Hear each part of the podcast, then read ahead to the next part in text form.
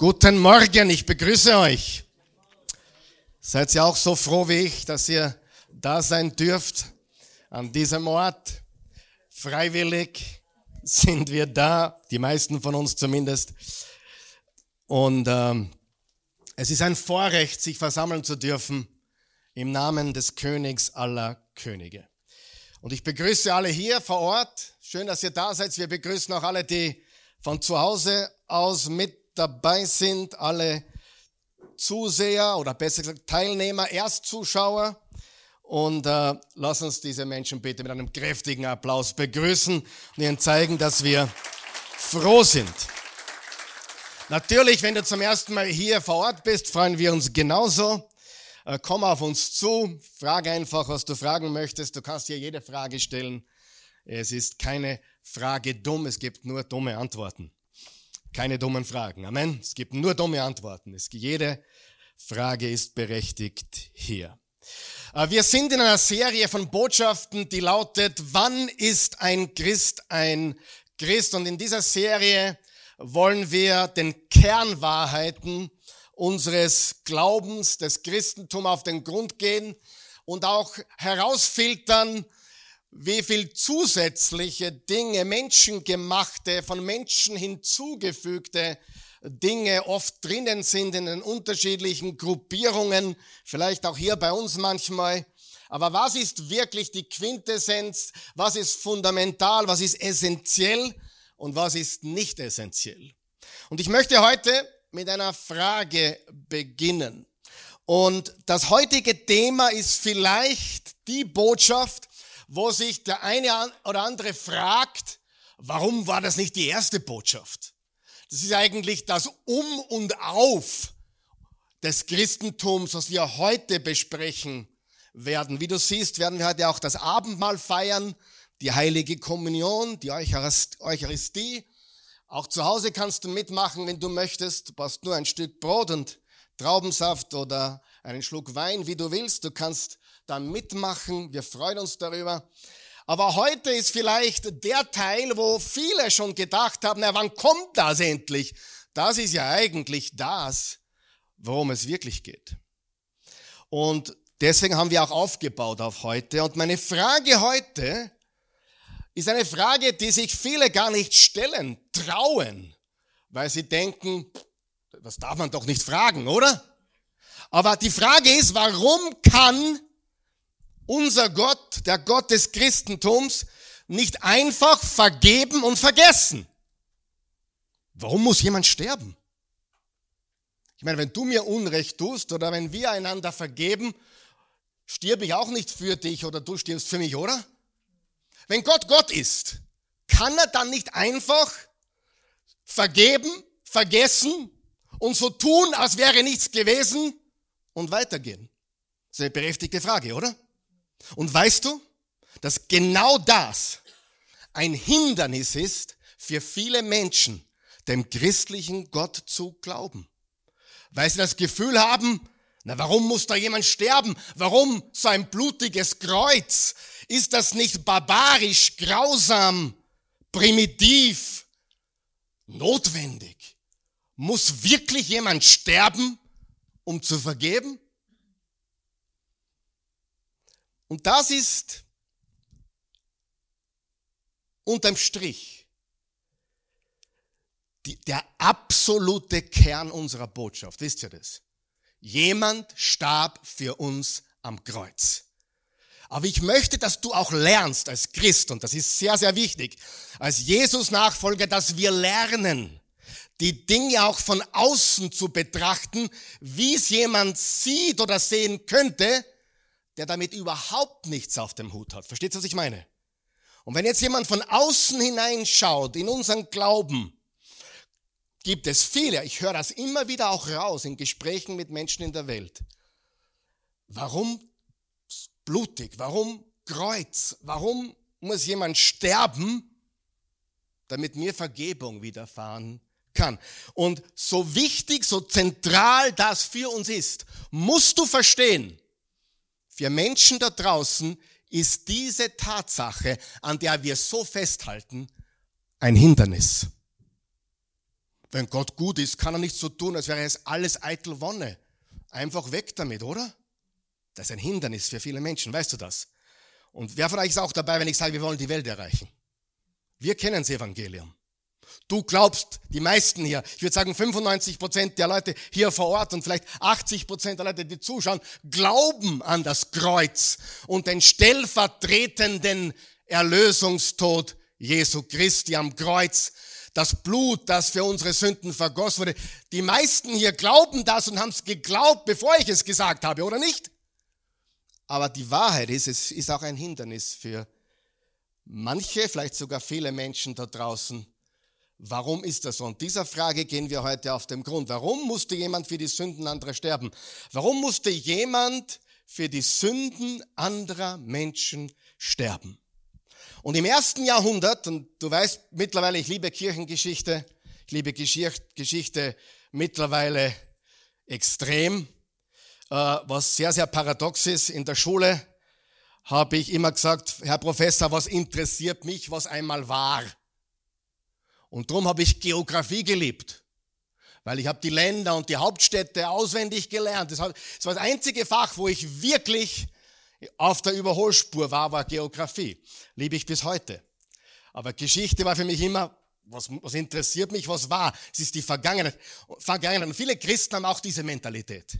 Und sie verpassen so viel, weil sie Geschichte, Kirchengeschichte, und die Geschichte Jesu, und ich meine nicht die Bibelgeschichte, ich meine den geschichtlichen, historischen, gestorbenen und auferstandenen Christus, weil sie das nicht wirklich verstehen. Wir reden von Geschichte.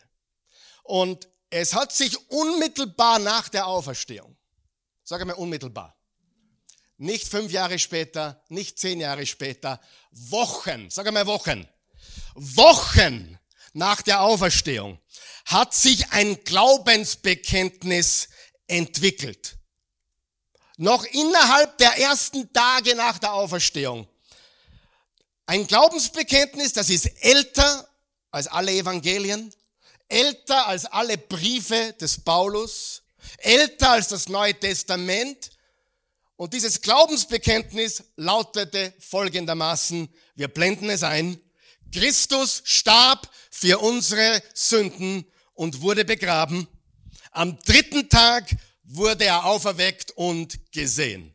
Wer will das mit mir jetzt laut sagen gemeinsam? Sagen wir es gemeinsam laut. Eins, zwei, drei. Christus starb für unsere Sünden und wurde begraben. Am dritten Tag wurde er auferweckt und gesehen. Noch einmal. Christus starb für unsere Sünden und wurde begraben. Am dritten Tag wurde er auferweckt und gesehen. Liebe Freunde, im ersten Jahrhundert haben sie so Theologie sich eingeprägt. Es hat sich sogar gereimt, es hat einen Rhythmus gehabt. Warum waren diese Glaubensbekenntnisse so wichtig? Ja, zum einen hat es noch nichts Geschriebenes gegeben.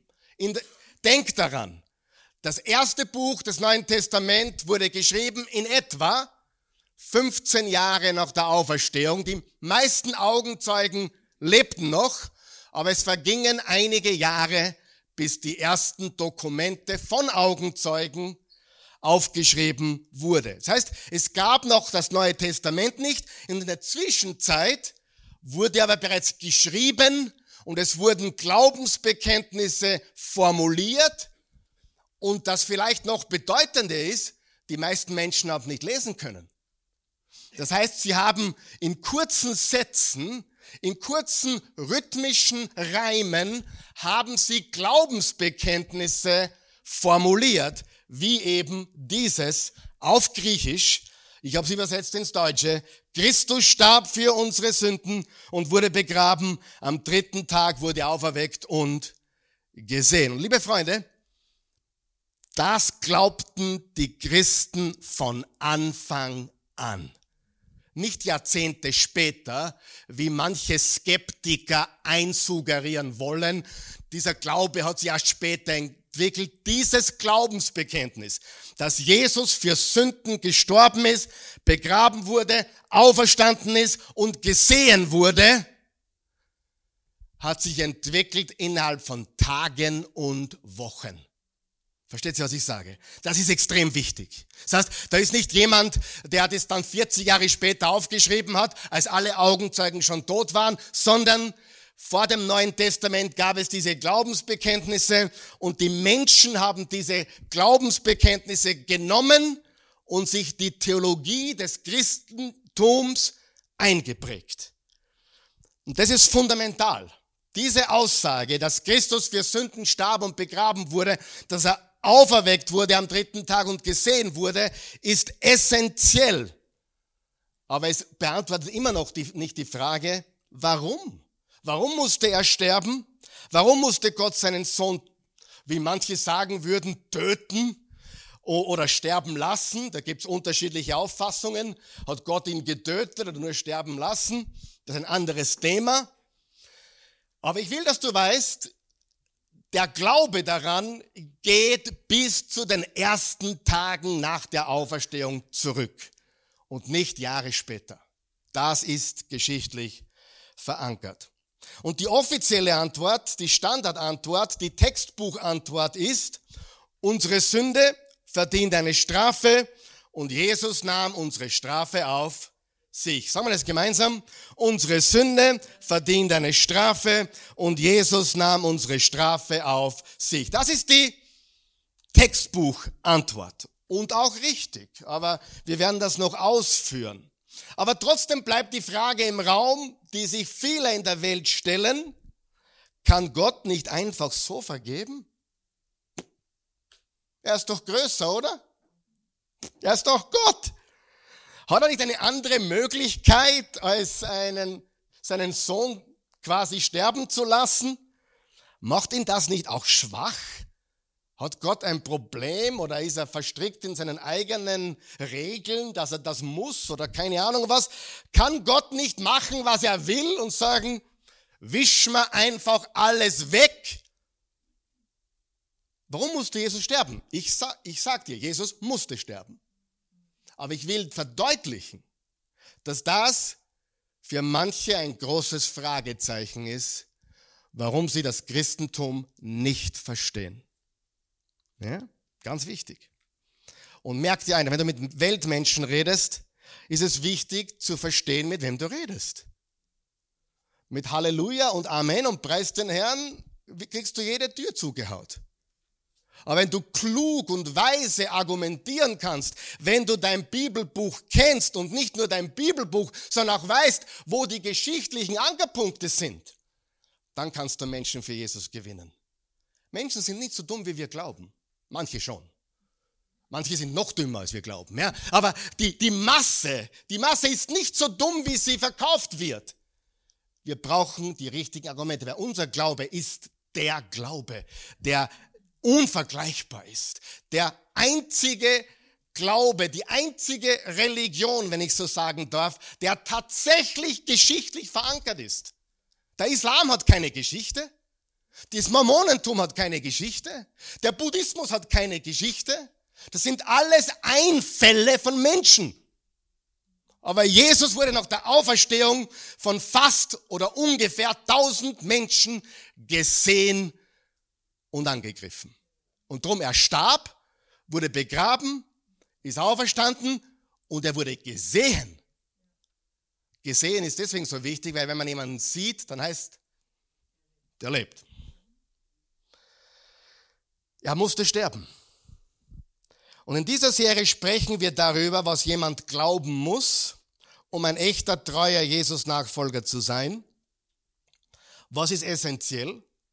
Was ist notwendig? Was ist zentral? Was ist der Kern? Weil es so viele verschiedene Traditionen gibt und Ausdrucksformen. Aber was ist die Quintessenz? Was ist das Entscheidende unseres Glaubens?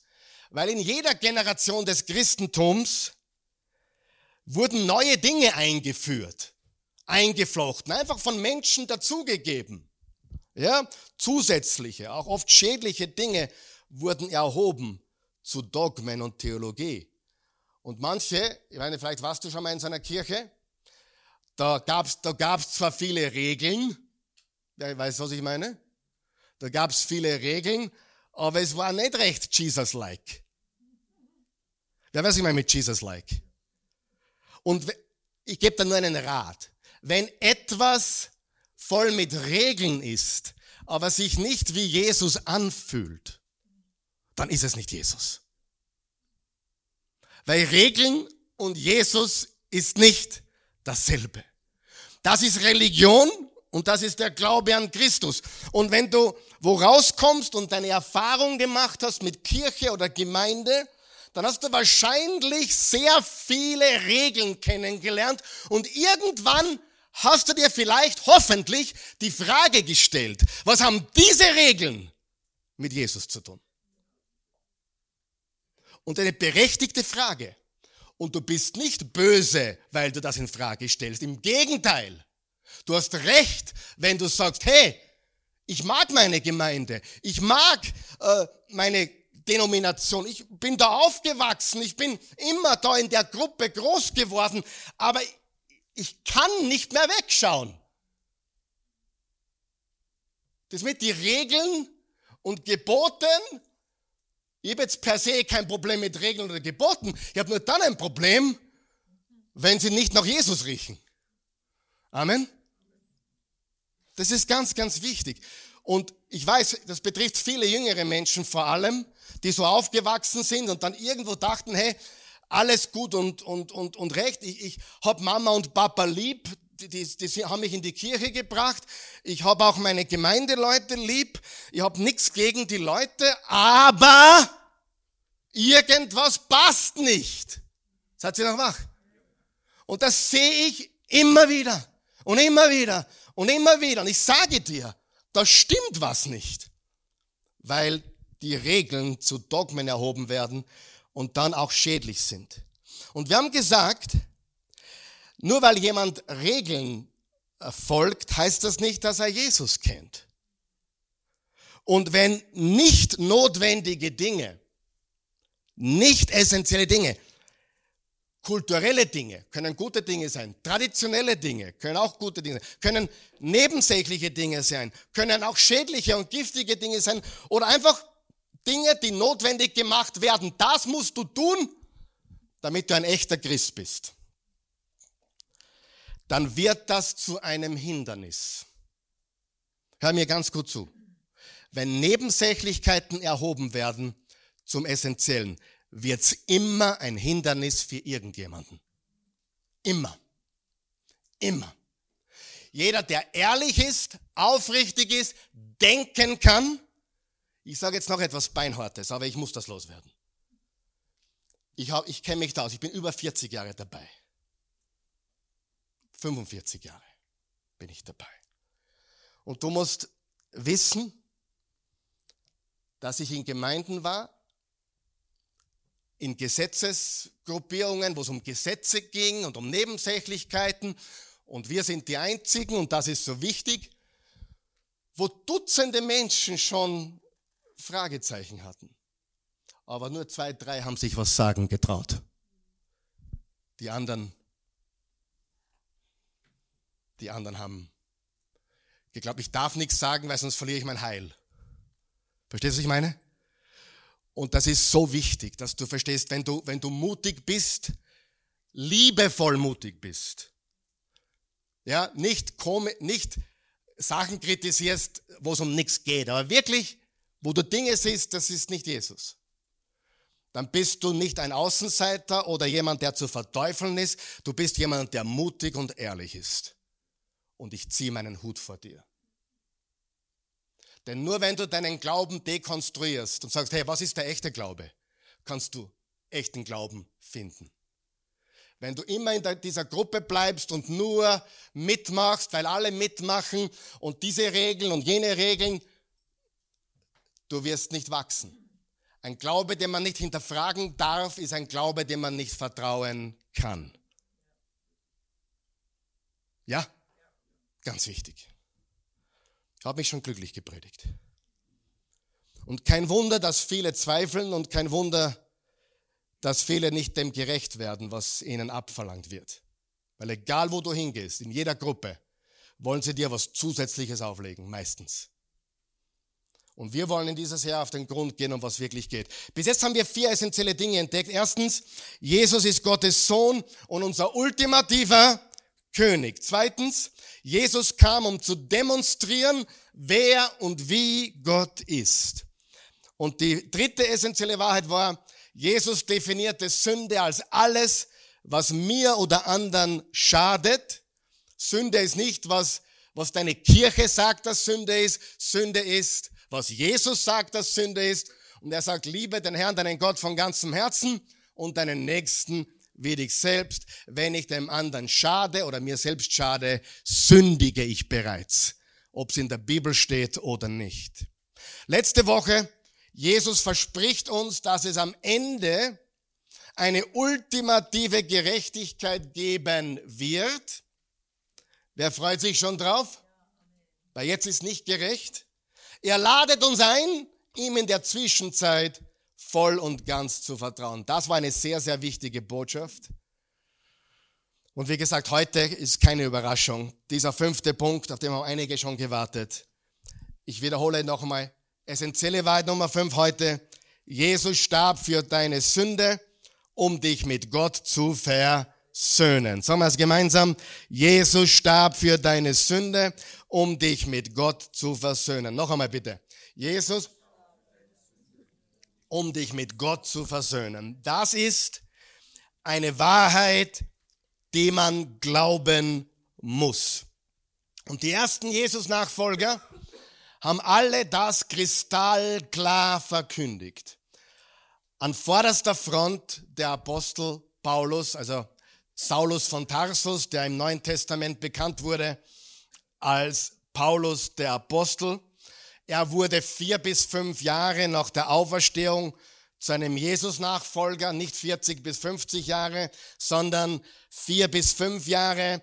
Er lernte Petrus kennen, er lernte Jakobus kennen, er lernte die meisten der, der zwölf Apostel, es waren nur noch elf, aber der elf Apostel kennen. Der Judas war schon weg, wie wir wissen. Er lernte sie alle kennen und er war, ein, er war der, der am meisten über diese Wahrheit gelehrt hat. Noch einmal, es ist eine Kernlehre. Es ist eine essentielle Lehre. Jesus starb für deine Sünde, um dich mit Gott zu versöhnen. Noch einmal, Jesus starb für deine Sünde, um dich mit Gott zu versöhnen. Das ist Kernbotschaft. Sind wir noch wach? Ganz wichtig. Und wir lesen jetzt in diesem Brief, einer der ersten Briefe im Neuen Testament überhaupt, nicht der allererste, aber einer der ersten, 1. Korinther. Korinth war natürlich, äh, wir wissen, wo Korinth ist, in Griechenland heute, äh, Judäa, wo die, wo die Christen damals waren, zum Großteil, äh, war natürlich weiter weg, aber Paulus war schon ein paar Mal in Korinth gewesen und er schreibt ihnen Folgendes. Vers 1. Ich tue euch, liebe Brüder und Schwestern, das Evangelium kund, das ich euch verkündet habe. Das griechische Wort ist das Wort Evangelion und bedeutet einfach gute Nachricht. Ehrlich gesagt würde ich mir wünschen, dass nicht Evangelium steht, sondern einfach gute Nachricht. Weil im Englischen hast du Evangelion übersetzt Godspell, Godspell, ist ein altes englisches Wort, gute Botschaft, Godspell, und daraus wurde Gospel. Jetzt haben wir ein Wort, was keiner weiß, was es wirklich ist. Zu mir sagte eine Dame vor einiger Zeit, dass sie als junges Mädchen in einem Gospelchor gesungen hat. Da habe ich sie gefragt, ob sie weiß, was Gospel bedeutet. Sie hatte keine Ahnung. Warum lasst man die einfach gute Nachricht? Warum soll man einfach gute Nachricht? Warum muss man griechisch werden?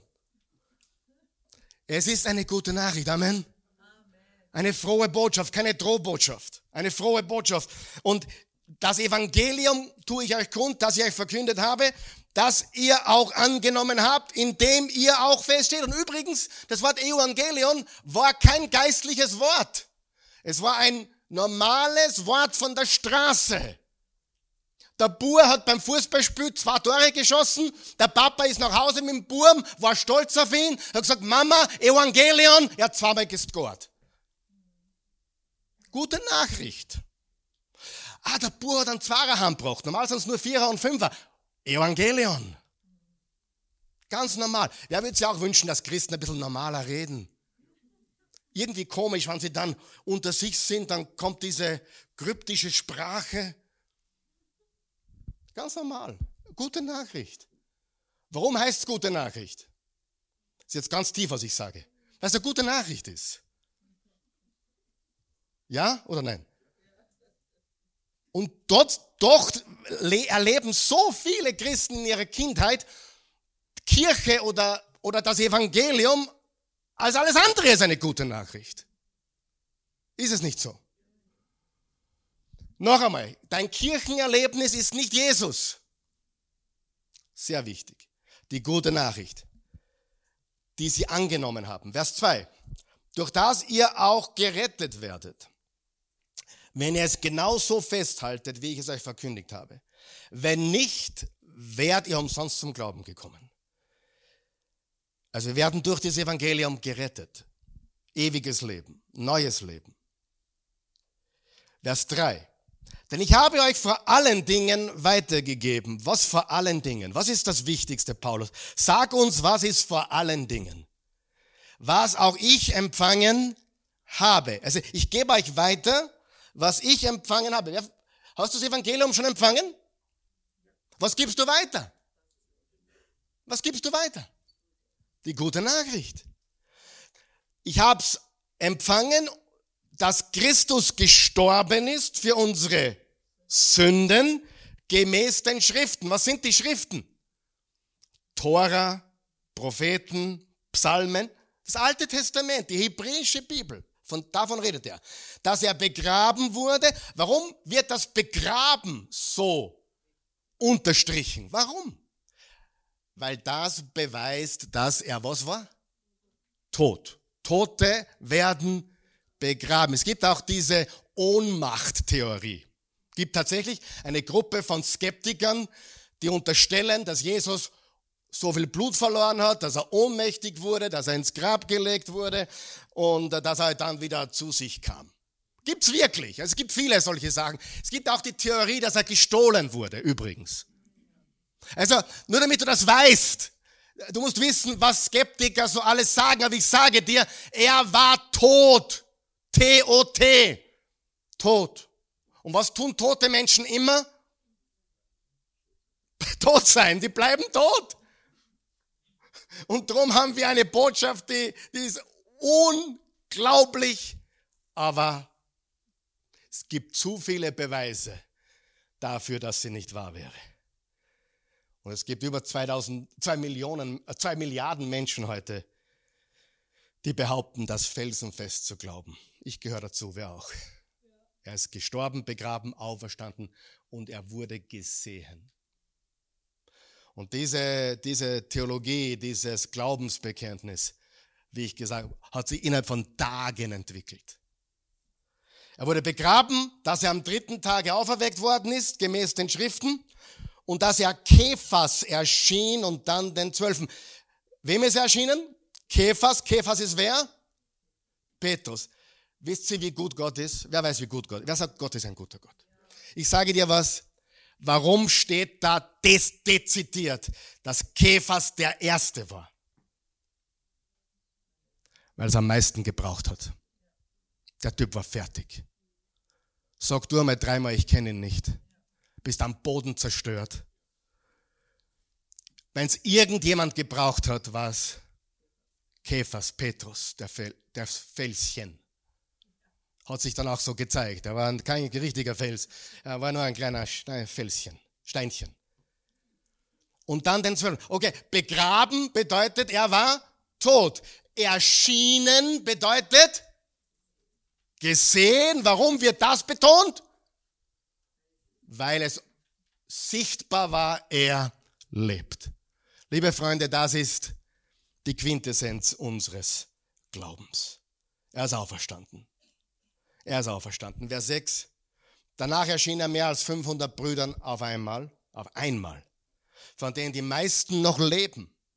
Wann? Jetzt? Na, wie Paulus das geschrieben hat.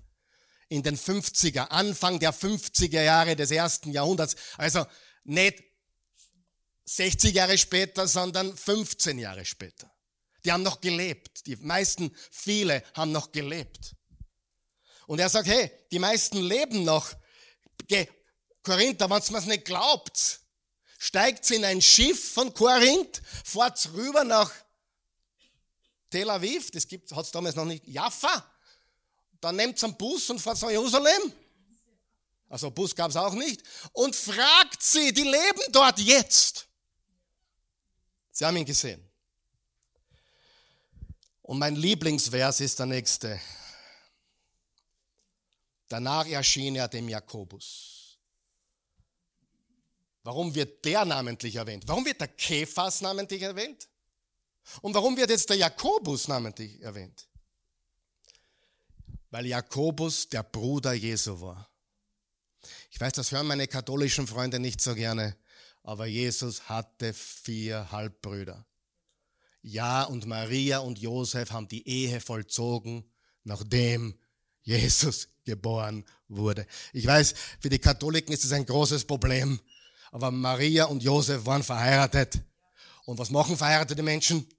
Außer bei dir daheim? Spaß. Was machen verheiratete Menschen? Eros.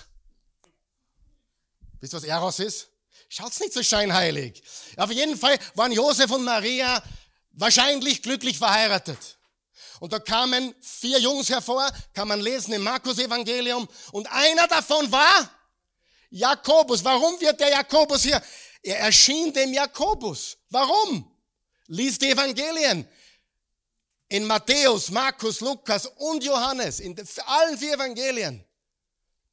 Jakobus war nicht gläubig, als Jesus groß geworden ist. Und stell dir vor, du, du wachst auf als Bur in einem Haus, wo es den armen Bruder gibt der macht nichts falsch.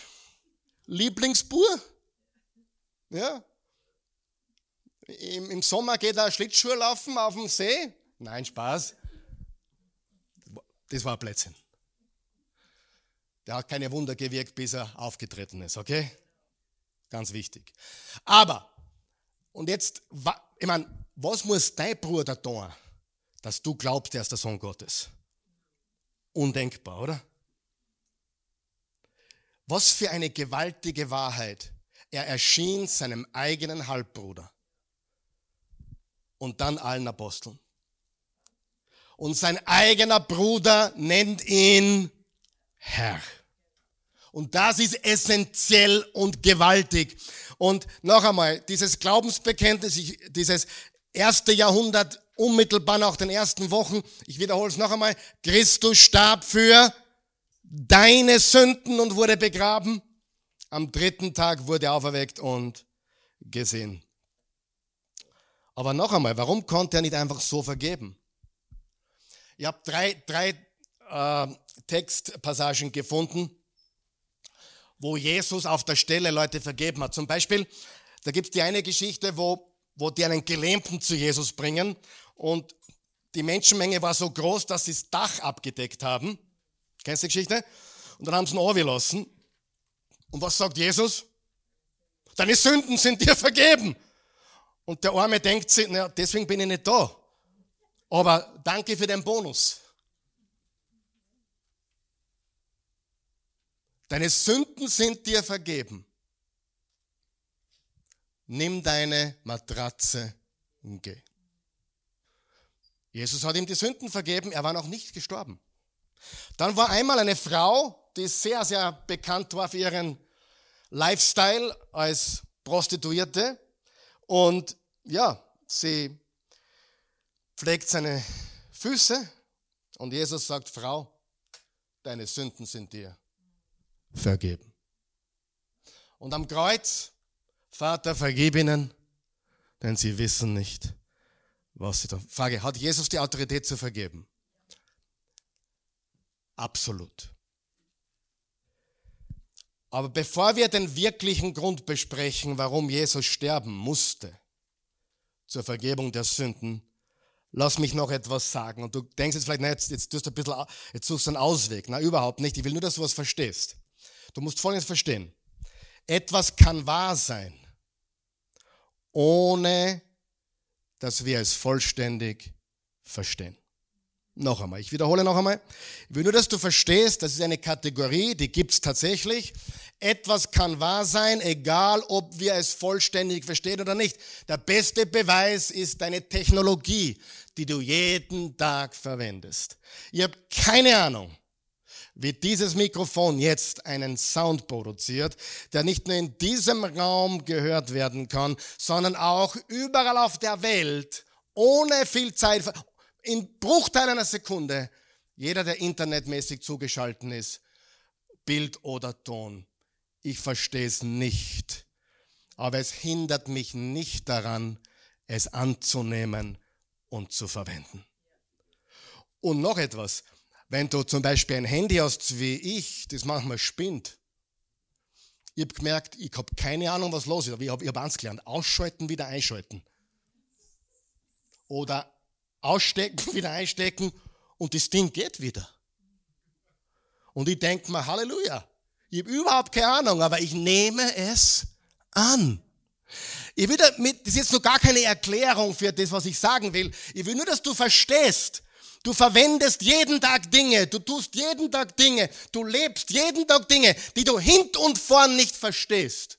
Und du hast kein Problem damit. Und es kann sein, dass der stellvertretende Tod Jesu und seine Auferstehung von den Toten in diese Kategorie in deinem Leben gehört, dass du es nicht verstehst. Und trotzdem kannst du es glauben. Ich habe eines gelernt. Die Geschichte spricht für sich. Und ich weiß, einige denken, bitte sag das nächste nicht, aber ich sage es trotzdem. Wenn ich herausfinden würde, dass die Bibel voller Fehler wäre, würde das meinem Glauben keinen Abbruch geben. Warum? Mein Glaube hängt nicht ab von der Bibel. Und ich glaube jedes Wort darin, ich glaube, es ist das inspirierte Wort Gottes, aber es hängt nicht davon ab. Mein Glaube hängt ab von der Auferstehung Jesu. Und ob Jona vom Fisch verschluckt wurde oder nicht, ist mir eigentlich wurscht. Ich glaube es tatsächlich. Wenn Jesus auferstanden ist, beantwortet das jede Frage. Und drum tun sich Christen oft keinen Gefallen, wenn sie mit Ungläubigen, sie mit mir kannst du über die Bibel reden. Pastor, ich glaube jedem Beistrich in der Bibel, sage ich, ich auch.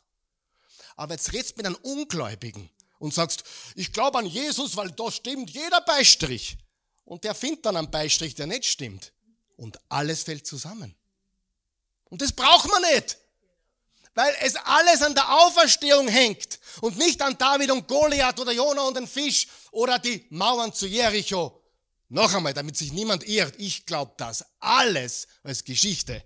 Aber selbst wenn all diese Sachen zusammenbrechen würden und Jesus ist auferstanden und das ist geschichtlich erwiesen, ist mein Glaube immer noch derselbe, weil die Auferstehung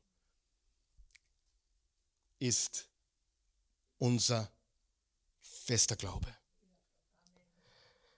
Und ich habe einfach so eine Regel im Leben, die habe ich entwickelt für mich. Ich meine, ich mochte irgendwie Hausverstand, oder? Wenn jemand seinen eigenen Tod und seine Auferstehung vorhersagt und dann auch tut, dann glaube ich alles, was er sagt. Also, wenn du, wenn du heute prophezeist deinen Tod und dass du richtigen Tod, nicht Ohnmacht, deinen Tod und, und, und dann deine Auferstehung auch noch prophezeist und dann tust du's. Ab dem Moment glaube ich dir alles. Ja? Wirst du nicht machen. Aber es gibt jemand, der hat's getan. Und der, der es getan hat, wenn das stimmt, stimmt alles andere auch.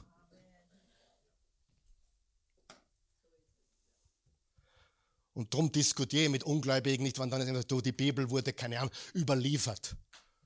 Ich sage dann halt, was ist nicht überliefert? Selbst deine Geburtsurkunde ist überliefert. Ich meine, was ist nicht überliefert? Oh, aber Julius Caesar hat wirklich gelebt. Ja, wo hast du das her? Geschichtsunterricht. Überlieferung.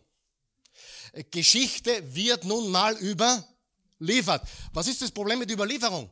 Die Frage ist, wie stark sind die Beweise? Und die sind sowas von gewaltig, es ist unglaublich. Meine Sünde trennt mich von Gott. Und Jesus sagte das und es ist wahr. Und wie gesagt, wenn du jemanden siehst, wie er gekreuzigt wird, und dann habe ich ein paar Tage später Frühstück mit ihm, dem glaube ich alles. Und dann reden Leute vom blinden Glauben. Aber wenn ich das schon her, kriege ich so. Du, frag einmal den Petrus, war das blinder Glaube? Sagt er, na, ich habe mit ihm gegessen. Ich habe die Kreuzigung gesehen, ich habe ihn tot gesehen und dann habe ich mit ihm gefrühstückt. Und er sagte zu mir dreimal, weide meine Lämmer. Nachher. Das ist kein blinder Glaube. Wenn dieser blinder Glaube ist, heiße ich Gustav Meier. Versteht ihr, was ich sage? Wir müssen beginnen zu verstehen, was unser Glaube wirklich ist. Nämlich eine Tatsache, die auf einer Auferstehung beruht, weil er für unsere Sünden gestorben ist. Ich bin schuldig, aber Jesus bietet mir Vergebung. So, jetzt kommen wir zum wahren Grund. Ich muss mich dummeln. Hier ist der echte Grund für, warum Jesus gestorben ist. Ich versuche es zu erklären, warum er für unsere Sünden sterben musste. So wie du, so wie du und ich, wir schätzen Gerechtigkeit. Jeder hier schätzt Gerechtigkeit, oder? Wie ich letzte Woche gesagt habe, sogar die Klimakleber schätzen Gerechtigkeit. Warum ist das so tief in uns drinnen? Weil wir Ebenbild Gottes sind. Sogar die, die nicht an Gott glauben, beweisen, dass Gott sie gemacht hat, weil sie so ein Gerechtigkeitsding haben. Auch die, die für die Breitagenda kämpfen, die haben auch diesen Gerechtigkeitswahn. Verstehst du, was ich meine? Das geht ja alles auf das zurück. Äh, so, und, und so wie Gott schätzt auch du Gerechtigkeit. Aber hier ist das Problem, unser Gefühl für Gerechtigkeit ist fehlerhaft, ist beschädigt, ist defekt und auch egoistisch. Bitte. Das ist ja überall Egoismus dahinter, oder nicht? Ich habe eines gemerkt, deine Sünden regen mich mehr auf wie meine. So spannend. Also, wenn ich, wenn ich deine Sünden sehe, das regt mich auf. Aber meine Sünden regen mir nicht so auf. Und dir geht's genauso, nicht wahr? Dich regen die Sünden anderer auf. Das nennt man Heuchelei. Aber meine eigenen Sünden? Hm. Wir wollen Gerechtigkeit, aber eh nur für die anderen. Ja? Hier ist das Problem. Unsere Unfähigkeit, sag einmal Unfähigkeit, Gottes Gerechtigkeit zu begreifen, führt dazu, dass wir unsere eigene Gerechtigkeit überschätzen. Wer schon einer richtig selbstgerechten Person begegnet? So richtig selbstgerecht. Ich habe einen Hint für dich, einen Tipp für dich. Meistens sind es die ganz Toleranten. Habe ich gemerkt, die ganz Toleranten sind die ganz Selbstgerechten. Noch was, nicht weiter sagen, bitte. Bitte, das darf den Raum nicht verlassen. Gell? Die, die ganz viel über Toleranz reden, sind dann ganz schnell untolerant. Wenn es über Sachen geht, die ihr gegen den Strich geht. Immer. Weil diese falsche Toleranz mit Liebe nichts zu tun hat, sondern purer Egoismus ist. Und darum ist auch unsere eigene Gerechtigkeit so, so egoistisch, so beschädigt, so kaputt. Und hier ist das Problem, wenn du einer selbstgerechten Person begegnet bist, musst du wissen, die haben keine Ahnung, dass sie selbstgerecht sind. Die glauben nur, dass sie Recht haben. Und zwar immer Recht. Und wer weiß, das ist stolz und ekelhaft. Und auch dir und mir ist unsere, uns ist unsere eigene Selbstgerechtigkeit nicht, nicht bewusst. Wir wissen, es gibt Gerechtigkeit und Gerechtigkeit sollte sein, aber folglich unterschätzen wir die Schwere unserer eigenen Sünde und unserer eigenen Vergehen. Und deswegen erscheint der stellvertretende Tod Jesu am Kreuz für manche als eine riesige Überreaktion. Warum kann Gott nicht einfach wegwischen?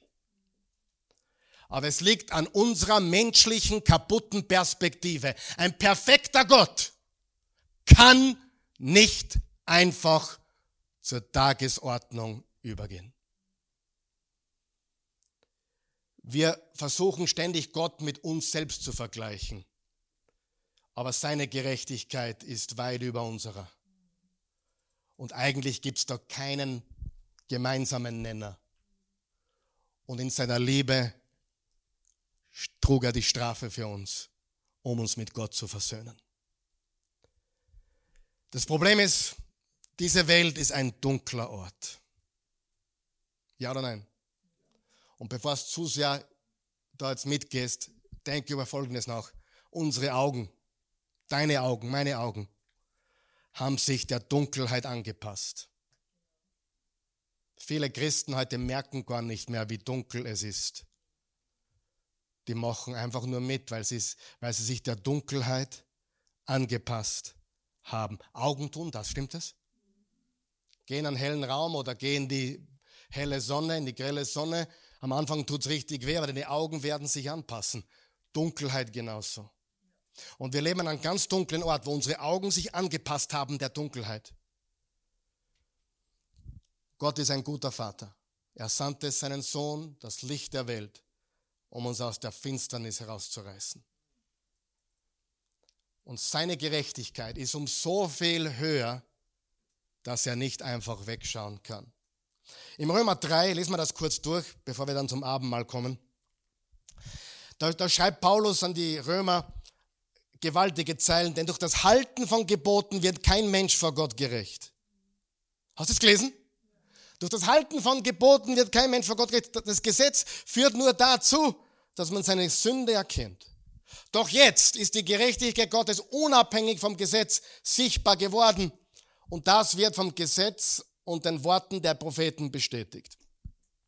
Es ist die Gerechtigkeit Gottes, die durch den Glauben an Jesus Christus geschenkt wird. Da ist jedes Wort wichtig.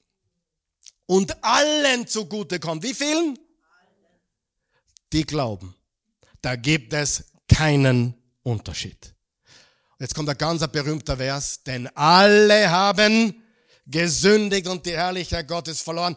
Doch werden sie ohne eigenes Zutun durch seine Gnade gerecht gesprochen. Das geschieht aufgrund der Erlösung. Erlösung ist Gottes Rückkaufprogramm, die in Christus Wirklichkeit geworden ist. Ihn hat Gott als Sühnopfer öffentlich dargestellt. Durch sein vergossenes Blut ist die Sühne vollzogen worden und durch den Glauben kommt sie uns zugute. So hat Gott auch den Beweis erbracht, dass er gerecht gehandelt hatte, obwohl er die, die bis dahin obwohl er die bis dahin begangenen Sünden der Menschen ungestraft ließ. Er war geduldig. Und heute beweist er seine Gerechtigkeit dadurch, dass er den für er gerecht erklärt. Sag einmal, gerecht erklärt. Er ist gerecht und er erklärt für gerecht, der aus dem Glauben an Jesus lebt. Wie werden wir gerecht? Wir haben ganz viel Gutes tun, richtig? Ist tun wichtig? Natürlich ist tun wichtig. Weil nur so sind wir das Licht der Welt. Aber wir werden nicht gerettet oder gerecht durch Gutes tun, sondern aus Gnade. Warum musste Jesus für deine Sünden sterben? Schreibt er das auf. Aufgrund seiner Gerechtigkeit verlangt er Bezahlung. Gerechtigkeit verlangt Bezahlung. Als ich 16 war, hatte ich eine Vespa. Mein ganzer Stolz die italienische Flagge auf der Seite eingemalt. Kleine Lederkrawatte, ich war ein richtig cooler Typ. Glaubte ich. Und einmal war ich so cool, dass ich ohne Sturzhalm herumfahre und bekam eine Strafe von 1000 Schilling. Das war die Hälfte meiner Lehrlingsentschädigung. Ich hatte das Geld nicht. Meine Eltern haben es für mich bezahlt. Die Polizei hat mich nie wieder belästigt. Schwacher Vergleich, aber Gerechtigkeit verlangt nach Bezahlung. Aufgrund seiner Barmherzigkeit verzögerte er die Zahlung. Aufgrund seiner Gnade leistete er die Zahlung selbst. Wiederholen wir das, das ist so wichtig. Aufgrund seiner Gerechtigkeit verlangt er Bezahlung. Aufgrund seiner Barmherzigkeit verzögerte er die Zahlung. Und aufgrund seiner Gnade leistete er die Zahlung selbst. Und das ist essentielle Wahrheit Nummer fünf. Jesus starb für deine Sünden um dich mit Gott zu versöhnen.